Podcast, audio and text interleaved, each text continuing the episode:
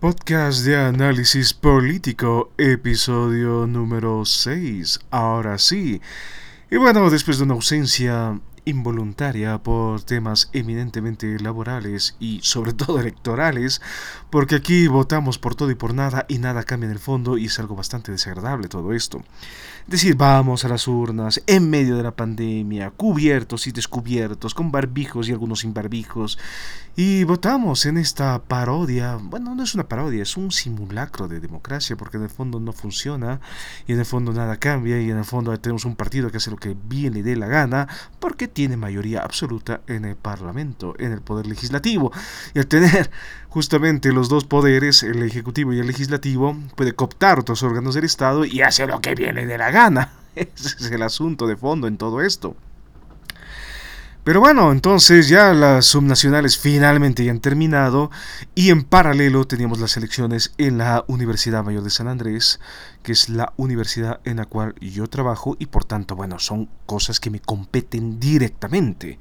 Porque la universidad también es un espacio democrático, es un espacio donde se han forjado ideales democráticos y es un espacio donde también tiene sus propios tiempos políticos, tiene sus propios candidatos, tiene su propio sistema de elección, es autónoma y desde luego está también metida en todo este panorama post-evista. Entonces, las subnacionales han sido bastante claras, es una derrota para el MAS tremenda y garrafal que seguramente van a atribuir a las fuerzas oscuras, golpistas y derechistas de quién sabe dónde, porque siempre hay fuerzas oscuras que están complotando contra los buenitos, contra estos candidatos tan bonitos que están proponiendo hacer sardinas con truchas o cosas así, no sé, son cosas bien raras. En fin, bueno, son tropezones lexicales, como yo también suelo cometer de cuando en cuando, pero bueno hay que expresar de manera correcta, por lo menos en el ámbito político. Si quieres ser candidato, por lo menos habla bien. En fin, no es que sea discriminatorio, simplemente, o sea, hay una forma, hay un estilo para poder transmitir ideas. Desde luego, si estas ideas no son transmitidas de la mejor manera posible, entonces esto va a generar una serie de problemas, malos entendidos y muchas veces burla los famosos memes, no se olviden, estamos en la era del meme, es decir, una frase mal encaminada y listo, vas a hacer meme hasta que la gente se olvide y salga otro meme más bonito y más mejor, en fin.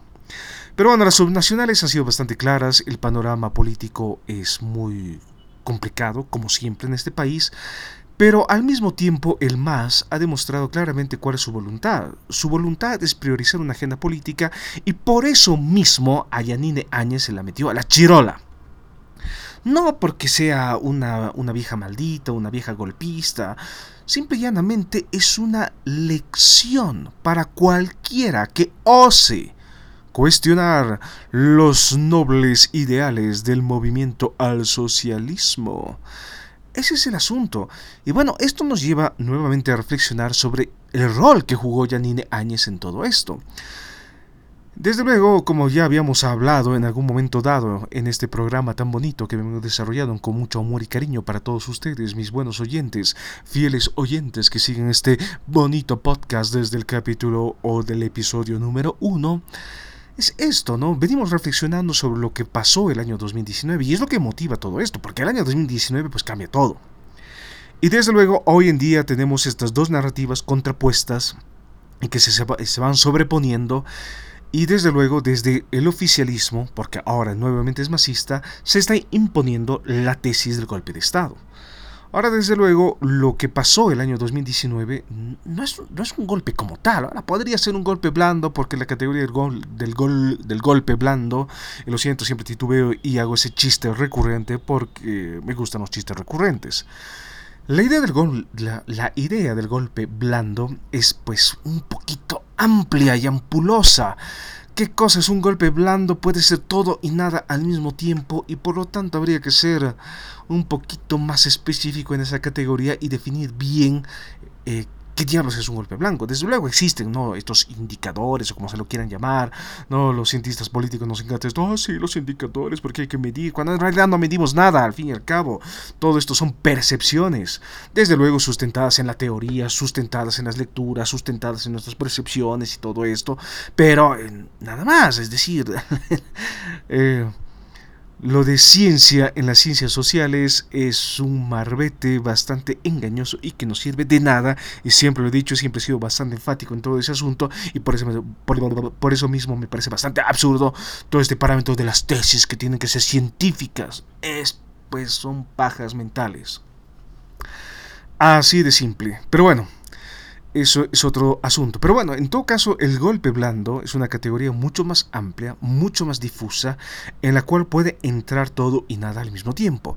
Desde luego, lo que lo, lo acontecido el año 2019 puede entrar en esa categoría de golpe blando, pero también los acontecimientos del año 2003. Entonces, tenemos que ser un poco más precisos y tenemos que seguir eh, Em, indagando sobre este asunto del golpe blando. En todo caso, lo que pasó el año 2019 es de que efectivamente hubo un movimiento ciudadano. Está bien. Las masas descontentas ante la eventualidad de un cuarto mandato salieron a las calles de manera prácticamente espontánea, como suele pasar de manera habitual en este bonito país. En ello, surgieron oportunismos políticos muy fuertes, el tal Camacho. Camacho quiso ser el gran héroe de Bolivia, el individuo que liberó a Bolivia de la tiranía masista, cuando en realidad no hizo prácticamente nada. El individuo tenía mucho arraigo en Santa Cruz, pero aquí en La Paz no. Y el despelote era aquí en La Paz, no en Santa Cruz. Aquí fuimos gasificados desde el día 1, desde el, día, desde el 21 de octubre, el lunes después de las elecciones.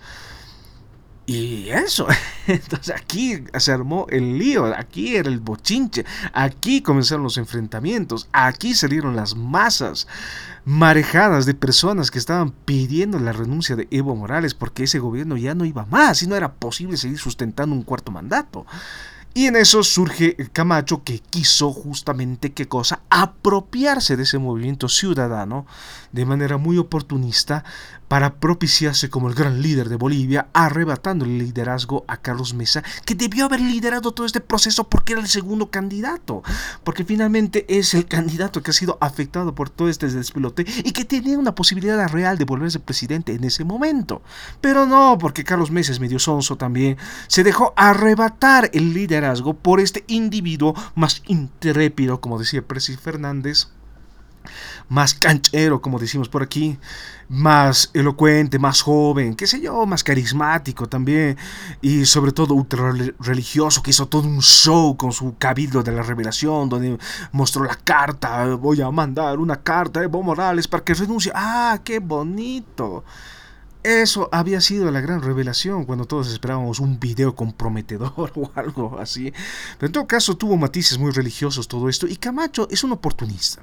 Él quiso asumir un liderazgo que no le compete, porque el individuo no fue un líder de todo este movimiento ciudadano. Y es más, cuando entra Camacho, este movimiento ciudadano se quiebra, porque hay partes de la población que ya no van a respaldar este movimiento porque simplemente no están de acuerdo con la postura de Camacho. Y es mi caso en particular.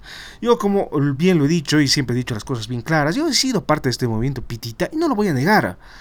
Pero cuando Camacho llegó a la palestra pública, yo me retiré porque no puedo sustentar o no puedo apoyar a un individuo con el cual no comparto absolutamente nada. Yo que soy un hereje, un hijo del diablo, yo que soy un nihilista, un cínico desvergonzado, no apoyo todo este delirio religioso y desde luego, como muchos hippies a lo largo del mundo, también me vi azorado cuando eh, comenzó todo este delirio de la Biblia, ¿no? Que la Biblia en palacio, que Camacho de rodillas, y que después jura a Yanine Áñez con la Biblia, con esa Biblia gigante, sacada de quién sabe de un relicario de una iglesia del siglo XIII, probablemente. En fin, yo me veo completamente impactado y no me siento representado por todo ese delirio religioso. Eso por un lado. Pero Camacho no asume la presidencia. Desde luego Camacho quería asumir esa presidencia, pero no lo asume, porque no era lo correcto, porque Camacho en ningún momento encajaba en esta línea sucesoria. Y desde luego los, los acuerdos, las reuniones que se llevaron a cabo, ni bien Evo Morales comenzó, ni bien Evo Morales renunció, eh, iban en esa dirección, es decir, necesitamos una cabeza del Estado, pero esta cabeza del Estado no puede ser un elemento foráneo, tiene que encajar dentro de esta línea sucesoria. Y ahí llegó Jorge Quiroga con un equipo de abogados, también sustentado por el equipo de abogados que tenía eh, Carlos Mesa, y desde luego aquí es la disputa, ¿no? ¿Quién ha sido el artífice de la renuncia de Evo Morales? Jorge Quiroga dice que él ha sido, que él ha tenido un gran papel cuando Jorge Quiroga no era nada.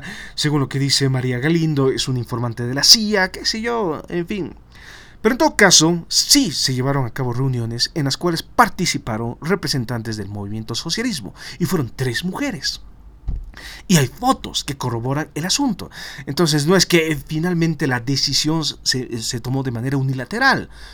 Las fuerzas políticas de ese momento se reunieron para discutir el tema de la sucesión constitucional, porque tenía que ser una sucesión constitucional, para que el gobierno tenga un mínimo de legitimidad y pueda encaminar un nuevo proceso electoral. De eso se trataba y fue el centro de toda esta negociación.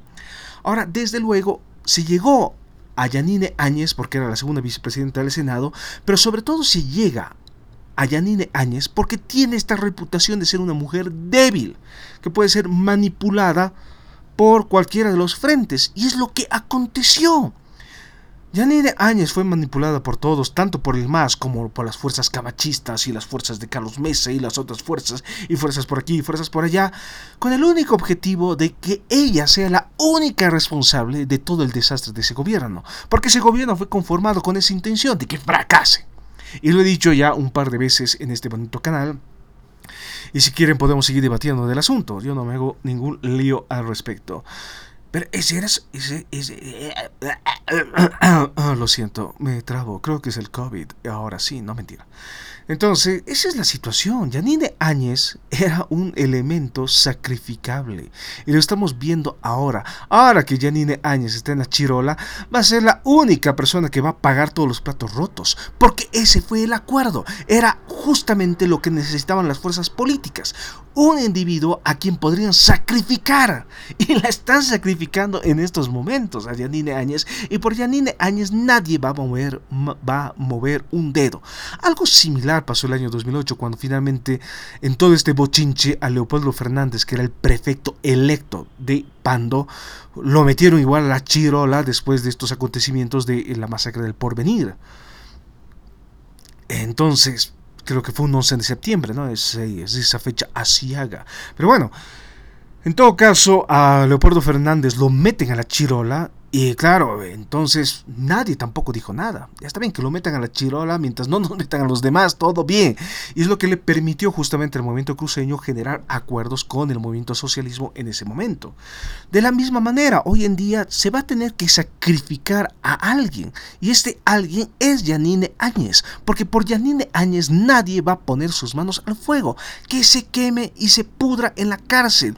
Fue diseñado su gobierno con esa intencionalidad de tener una persona débil, de tener una persona tonta, de tener una persona manipulable, para que después pueda cargar con toda la culpa. Y lo estamos viviendo en estos momentos. Desde luego, esto ha ocasionado una serie de movimientos de rechazo que son bastante tímidos, y las plataformas ciudadanas se activaron de manera también muy tímida. Y desde luego salieron a la calle, efectivamente están haciendo manifestaciones, pero esto es un movimiento muy tímido, desde luego que sí no, eh, de momento, o sea, estamos en esta situación. El más ha ganado y nos ha ganado en, de manera limpia.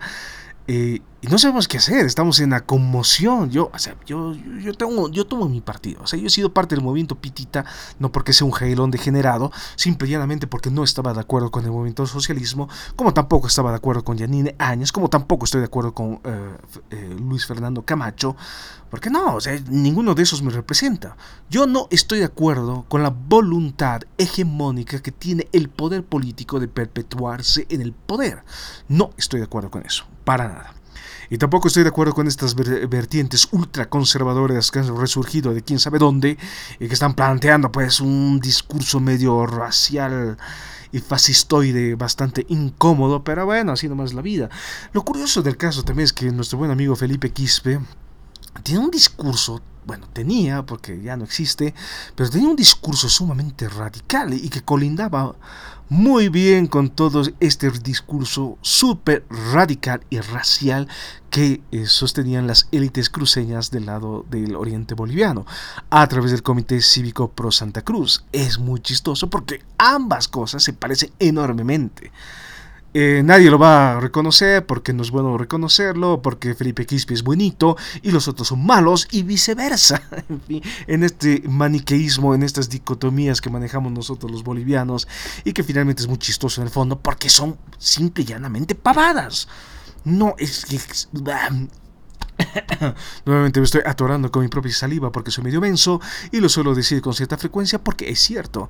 Entonces, nuevamente estamos metidos en todo esto y nuevamente eh, nos encanta establecer estas dicotomías cuando en realidad no existe tantas diferencias entre un discurso y el otro. En. En todo caso, Janine Áñez va a pagar con todos los platos rotos y a ella la van a meter la chirola, nadie va a mover un dedo por ella. Y finalmente es el acuerdo que se hizo en ese momento, tener a alguien sacrificable, a alguien a quien se le podía endosar toda la culpa para que todos los demás se laven las manos y sigan con sus carreras políticas. La idea de Camacho era eso, catapultar su carrera política y lo ha hecho porque ahora es gobernador de Santa Cruz y va a estar ahí por un tiempo porque es muy difícil que lo depongan a Luis Fernando Camacho, contrariamente a otros prefectos que sí podrían deponer sin que esto genere mayores controversias. Eso por un lado. Entonces, el gobierno ha mostrado realmente sus, verdaderas intenciones. Lo que va a priorizar en estos momentos es una agenda política y su misión en estos momentos es consolidar la tesis del golpe de Estado para demostrarle al mundo que ellos son buenitos y que todos los demás son malitos y que cualquier individuo que ose, que tenga la osadía de ir en contra de los loables principios del Estado plurinacional es un fascista, racista, beligerante y sobre todo golpista. Porque esa es la palabra mágica, esa es la excusa mágica que van a poner ahora siempre para silenciar cualquier voz disidente. En fin, eso por un lado. Y por el otro están las elecciones en la Universidad Mayor de San Andrés que se debían haber realizado hace allí algún tiempo atrás, pero también nos cayó los, los, los acontecimientos de, de 2019 entonces, y después la pandemia. Entonces estuvimos sin rector durante un buen tiempo, con rectores interinos y ya no podemos seguir en esa situación.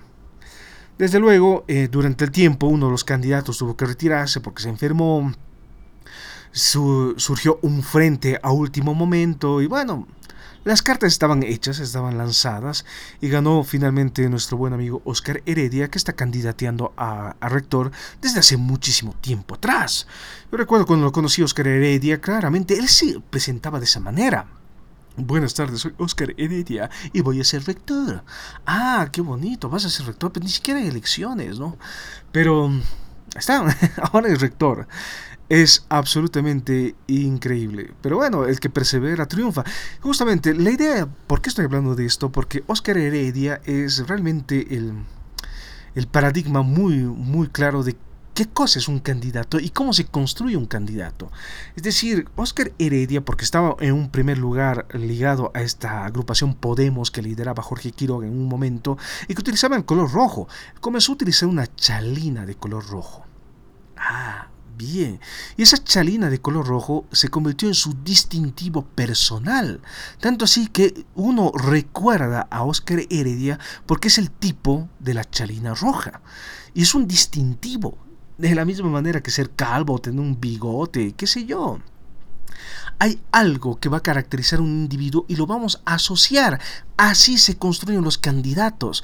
Un candidato tiene que tener un distintivo, tiene que tener una frase, tiene que tener algo que lo diferencie de los demás, una característica física en este caso, como la famosa chalina, que es una estrategia política absolutamente brillante y no lo vamos a negar y que rinde frutos, porque al fin y al cabo uno identifica a este individuo porque es el de la chalina roja.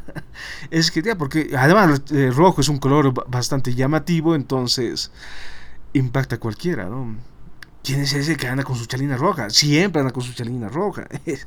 Es, absolutamente genial. Pero bueno, pero en todo caso son años, son más de 10 años de campaña en la cual está Oscar Heredia para ser rector y finalmente lo ha cumplido porque bueno, también han habido elementos extraordinarios. La pandemia, el hecho que el doctor eh, Fernando Cajías haya depuesto su candidatura, porque Fernando Cajías es un, es un académico muy respetado en la Universidad Mayor de San Andrés y desde luego tenía muchas chances de convertirse en rector. Desde luego él tiene que deponer su candidatura frente a la contingencia de la pandemia y desde luego los otros candidatos no, no lograron sobre todo conectar con los estudiantes. Oscar Heredia es un tipo que se ha movido durante todo este tiempo, que ha estado en las marchas, que ha estado en todos los agasajos, que ha estado en los festejos y se ha involucrado muy bien con los estudiantes. Los estudiantes lo conocen. Desde luego, tras bambalinas, sabemos que Oscar Heredia a veces no tiene un comportamiento tan ético como quisiéramos, pero bueno. En todo caso, así nomás es el asunto. Y si me fundo, me fundí nomás. No, mentira. Esperemos que no. Porque en estos momentos que uno requiere trabajo, fundirse no es lo más adecuado. Pero bueno, hay que decir las cosas porque es absolutamente necesario. Y lo estamos analizando no con el objetivo de millar la reputación de alguien. Simplemente lo estamos analizando porque es parte de la coyuntura actual. En todo caso, es una campaña permanente y al tener ese contacto directo con los estudiantes, esto ha generado mucha simpatía. Y al haber sido tantas veces candidato, muchos de los estudiantes, y es el comentario que yo he escuchado de manera más habitual todos estos días, es ¿por qué no votamos por él? Porque finalmente ya es mucho tiempo, pobrecito, ya por pena han votado por este individuo. Casi le digo infeliz y no está bien que le diga así, pero bueno, en todo caso, es eso, ¿no? Y es una excelente manera de demostrar cómo se construye un candidato. Un candidato se construye a partir de uno, un discurso, dos, un elemento distintivo y tres, alguna frase boba que va a repetir de manera constante. Son tres elementos que Oscar Heredia ha logrado eh, establecer durante todo este tiempo y sobre todo estaba ahí en la calle haciendo campaña repartiendo sus afiches. Me parece bastante curioso que no se haya muerto, ¿no? Finalmente, él que ha estado en todas estas reuniones, eh, en medio de esta pandemia, como, bueno, ha habido muchas personas que han estado en política y se han muerto, ¿no? En fin, me parece algo, algo algo extraordinario que ni siquiera se haya enfermado, tal vez si se enfermó y ni siquiera nos hemos enterado del asunto este en cuestión. Pero bueno, en todo caso, Oscar Heredia estaba ahí, estaba en las marchas, cuando la universidad estaba totalmente efervescente durante los acontecimientos de 2019, ha estado en las calles, inclusive durante la pandemia, inclusive durante la cuarentena, siempre haciendo campaña política. Entonces, no solamente es el ejemplo de que, hay perseverancia, pero aquí el elemento fundamental es de que hay dinero detrás. Y la cosa es saber quién diablos está financiando. ¿Quién diablos puede financiar una campaña tan larga? Una campaña que dura más de una década. ¿De dónde sale tantos recursos? Porque ni bien se conocieron los resultados de la primera vuelta en la elección rectoral de la Universidad Mayor de San Andrés, pues la campaña de Heredia se masificó. Tanto así que cuando se produce la, segunda vuelta, el 14 de abril, pues eh, el centro paseño amaneció de color rojo, del color de Óscar Heredia. En todos los recintos electorales de la Universidad Mayor de San Andrés, que está regada por toda la ciudad de La Paz, pues el color rojo era mayoritario. Habían bandas, estamos aquí en pleno bochinche, había una banda aquí pasando por el Prado, pasando por la Plaza del Estudiante, llegando al monoblog, llegando aquí a la Facultad Técnica. En fin, entonces, ¿de dónde sale todo ese dinero? Porque no solo voluntariado de los estudiantes, hay alguien que financia todo esto y alguien que tiene mucho dinero para financiar una campaña tan larga. Pero en fin, es algo muy interesante y es algo muy extraordinario y es algo muy muy, eh, muy característico ¿no? de cómo finalmente se llevan a cabo las campañas políticas hoy en día, es a través de un discurso en regla general demagógico, y no es el único caso, ¿no? en campañas todo el mundo promete todo y nada al mismo tiempo, pero la situación no necesariamente va a cambiar. Y la situación en San Andrés no va a cambiar porque desde luego existe existen estos tres estamentos. Están los estudiantes, están los docentes y están los administrativos.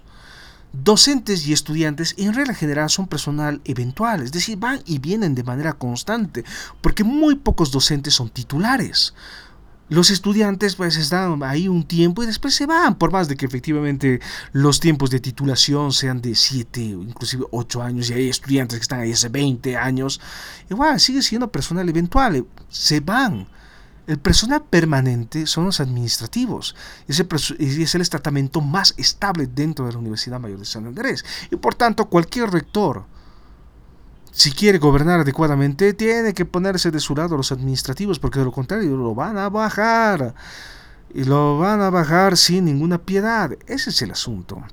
Entonces, desde luego, la universidad también tiene sus propios problemas, al igual que el Estado, y que requieren reformas muy, muy fuertes, pero también se necesita la, participación del Estado. Es decir, lo que no tenemos en Bolivia es esta alianza estratégica de la cual se habla hace mucho tiempo atrás, esta perspectiva de la triple hélice, como se la suele llamar, en algunos elementos teóricos que leí por allá y por aquí. Es la alianza estratégica entre estos tres elementos, el Estado, la universidad y la empresa privada. Porque al fin y al cabo el rol que tiene la universidad es producir, generar recursos humanos. Estos recursos humanos tienen que alimentar la demanda de la empresa privada, pero también la demanda del Estado, porque el Estado tampoco se puede improvisar, necesita personal altamente calificado, personal realmente de alto nivel, porque las decisiones que se toman a nivel del Estado son eminentemente técnicas. El diseño de políticas públicas parte de eso, de un comité de expertos que van a diseñar una política y que sea implementada de la mejor manera posible a través de tareas, planes, planificación estratégica y todas estas vainas que nos enseñan las universidades y que se aplica ya en el ámbito estatal. Y para eso necesito pues profesionales altamente preparados, gente que maneje toda esta situación, porque de lo contrario eh, no se no funciona, ¿no? El Estado no se puede improvisar. De la misma manera, la empresa privada en Bolivia necesita personal altamente calificado. Y el rol de la universidad es dotar de personal altamente calificado, fortaleciendo los centros de investigación, fortaleciendo la calidad de la educación, reduciendo los, los tiempos de titulación, porque es absolutamente necesario hacer todo esto. Pero desde luego esto no va a cambiar por la buena voluntad que tenga un rector o la buena voluntad que tenga un presidente. Esto requiere de una instancia de coordinación entre estas tres instancias, ¿no? O sea, pues ya me estoy diciendo bolas otra vez en mis explicaciones, porque mientras estoy hablando estoy visualizando todo esto en mi cabecita y me cuesta un poquito transmitir en palabras lo que veo en mi mente. Pero en todo caso se necesita mayor coordinación entre estas tres instancias, el Estado, la universidad y y la empresa privada. Es absolutamente necesario. Es lo que hemos olvidado y es el gran problema. Por un lado está el Estado, por un lado está la universidad, por otro lado está la empresa privada. Y es más, los tres tienden a sabotearse. Y ese no es el objetivo de todo esto. No olvidemos de que finalmente el objetivo fundamental de todo esto es generar mejores índices de desarrollo y mejor calidad para todos, tener por lo menos empleo. Ahí es donde han fracasado todos los gobiernos en Bolivia porque no han podido generar empleos. El modelo neoliberal fue un fracaso porque no generó los empleos que se querían y el modelo del Estado plurinacional es un fracaso porque el único empleador es el Estado y para trabajar en el Estado pues, tienes que demostrar de que tienes tu cartoncito azul, que eres parte de un movimiento social, que eres parte de los movimientos sociales, que eres parte del movimiento socialismo porque de lo contrario nadie te va a tomar en consideración. Ahí ya no importa si eres calificado o no eres calificado, si eres, eh, si eres profesional o no eres profesional. Ahí lo único que importa es de que hayas militado en el partido político y que demuestres tu militancia. Y punto final. Ay, perdón, me estoy atorando otra vez, pero ese es el asunto de fondo en todo esto. Y ese es el gran problema. El Estado no puede seguir funcionando de esta manera, dando cargos como si fueran dádivas o una recompensa a la lealtad partidaria. Necesitamos gente altamente capacitada que pueda implementar políticas públicas y programas y proyectos y todas estas vainas. Ese es el asunto y es ahí donde hemos fracasado. Y mientras no comprendamos que esto es absolutamente fundamental, vamos a seguir cometiendo los mismos errores como país y como sociedad. Y desde luego la universidad también tiene sus grandes problemas, la universidad pública, la universidad privada, todas las universidades tienen sus grandes problemas y no lo vamos a negar. Pero esto requiere de qué? De un trabajo constante. Y sobre todo de un diálogo permanente entre las diferentes instancias. ¿Cuál es el tipo de modelo que queremos? Y desde luego reformar los, los planes de titulación, eh, los programas de posgrado no se pueden hacer de manera unilateral, requiere esto de congresos, de un congreso universitario donde finalmente los tres estatamentos puedan sesionar adecuadamente y generar una unión y generar una visión de universidad a largo plazo cosa que es un poquito diferente, es un poco difícil de lograr porque finalmente cada tratamiento tiene sus propios objetivos, tiene sus propias necesidades, tiene sus propios requerimientos y en todo esto prevalece la demagogia y ese es el gran problema, es el estilo de hacer política en Bolivia, prometo todo y nada, pero nada se cumple en el fondo y es un lío total y completo. En fin, entonces, desde luego, la universidad ha entrado en una nueva etapa. Eh, ya veremos cómo le va. No podemos anticipar absolutamente nada en relación a nada. A nivel del Estado sí podemos anticipar que finalmente los resultados, como no han sido los esperados, van a generar una enorme disconformidad en el movimiento socialismo que desde luego se está fragmentando. Cuán grande va a ser la fragmentación todavía es bastante difícil de poder cuantificar, pero lo que se puede prever es que finalmente el movimiento socialismo se divida en diferentes frentes partidarios y son los frentes partidarios que van a seguir dominando la escena política en años venideros. Desde luego, el MAS ya no será el coloso de otros años, pero esta visión de las cosas plurinacional e, e inminentemente indigenista va a prevalecer en el discurso político en años venideros. Eso no hay duda. De eso no hay duda. De eso no hay duda, téngalo por seguro. Ahora, el caso del gobierno de Luisa Secatacora no me parece que tenga mucha mucha mucha posibilidad de poder triunfar porque se lo ve bastante débil. Y desde luego, si priorizan una agenda política en detrimento de las políticas públicas que ahora se requieren, sobre todo estos planes de vacunación, que son absolutamente necesarios, reformar el sistema de salud, mejorar la calidad de los servicios de salud, subsanar las grandes deficiencias que tienen todas las cajas de salud, los sedes y demás cosas, en fin, esa debería ser una prioridad. Y deberíamos estar trabajando en eso para mejorar los servicios de salud. Y sin embargo, ¿en qué estamos pensando? ¿En quién vamos a meter a la cárcel? ¿A quién vamos a culparle de todos los males de la patria? Estamos buscando nuevos chivos, chivos expiatorios que puedan explicar por sí mismos todo el despelote por el cual estamos atravesando. Y lo mismo pasa en San Andrés. En San Andrés se le va a acusar de todos los males de la, de, de, de, la universidad al antiguo rector, a Waldo Albarracín. Y él va a cargar con toda la culpa. Ah, no, estamos así porque es culpa del Waldo. Ah, no, estamos así porque Waldo se peleó con el gobierno. Ah, no, estamos así porque Waldo se, se robó la plata. Y nos encantan los chivos expiatorios. Y no estamos proponiendo un cambio en la gestión. Y no vamos a mejorar absolutamente nada porque lo que impera es la agenda política. Es decir, a quién vamos a designar como enemigo, a quién vamos a designar como responsable de todos nuestros males. Porque no se olviden, la política se construye a partir de la designación de un enemigo, del famoso antagonista, que, cuya sola presencia justifica todos mis accionar. Eh, todo mi accionar, no mis accionar, no es que hablo a veces. Es que estoy eh, tratando de visualizar todas estas vainas. Entonces, ese es el asunto. Al definir un enemigo, defino una agenda. Al definir un enemigo, muestro todo lo que no soy y el otro es en contraposición. Al definir un enemigo, le endoso toda la responsabilidad al otro. ¿Por qué no tenemos vacunas? Porque es un complot de las empresas farmacéuticas, porque es un complot de los países más ricos. ¿Por qué no tenemos distribución equitativa? Ah, porque es un complot de los de la derecha. En fin, Así funciona la política y es total y completamente absurdo. Pero bueno, eso en cuanto a estas reflexiones que quería establecer y bueno, después de una larga ausencia porque finalmente todos estos despelotes electorales toman tiempo y bueno, no quedaba más que hacer seguimiento a todo esto. En todo caso, ese es el panorama que tenemos ahora es un panorama de cambio, desde luego. Tenemos un nuevo gobierno, ahora tenemos nuevos gobiernos subnacionales, tenemos una nueva universidad pública, por lo menos aquí en la ciudad de La Paz, y que son nuevos actores políticos, ¿no? Que ahora tienen pues un montón de cosas que tienen que definir. ¿Qué va a ser la universidad? ¿Vamos a volver a las, a las clases presenciales? ¿Cuándo? ¿Cómo? ¿En qué condiciones? Hay problemas en los pagos, porque los pagos siguen retrasados. ¿Cómo se va a resolver toda esta situación? ¿El nuevo rector va a pactar alianzas con el gobierno de Luis Arce Catacora? ¿Se va a seguir peleando con el gobierno? Probablemente decida pactar alianzas, porque es de su conveniencia, por lo menos de momento. En fin, la política es así, es medio camaleónica, uno se adapta al contexto.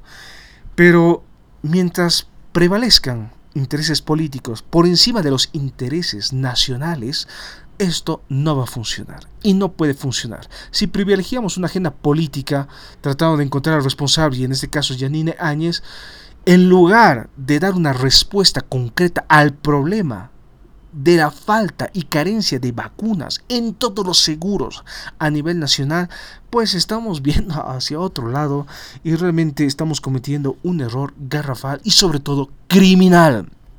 Eso es lo que quería decir el día de hoy. Y bueno, siempre desearles todo lo mejor, puértense bien y sobre todo cuídense. Ahorita la cepa brasilera mucho más agresiva, nociva y todo esto. Y el gobierno no está haciendo nada. Es decir, la, frontera recién ha cerrado hace un par de días. Bueno, hace unos cuantos días atrás. Y bueno, la situación no es que vaya a mejorar. En fin. En fin, en fin, en fin. En todo caso, desearles todo lo mejor y sobre todo cuídense y sean muy felices.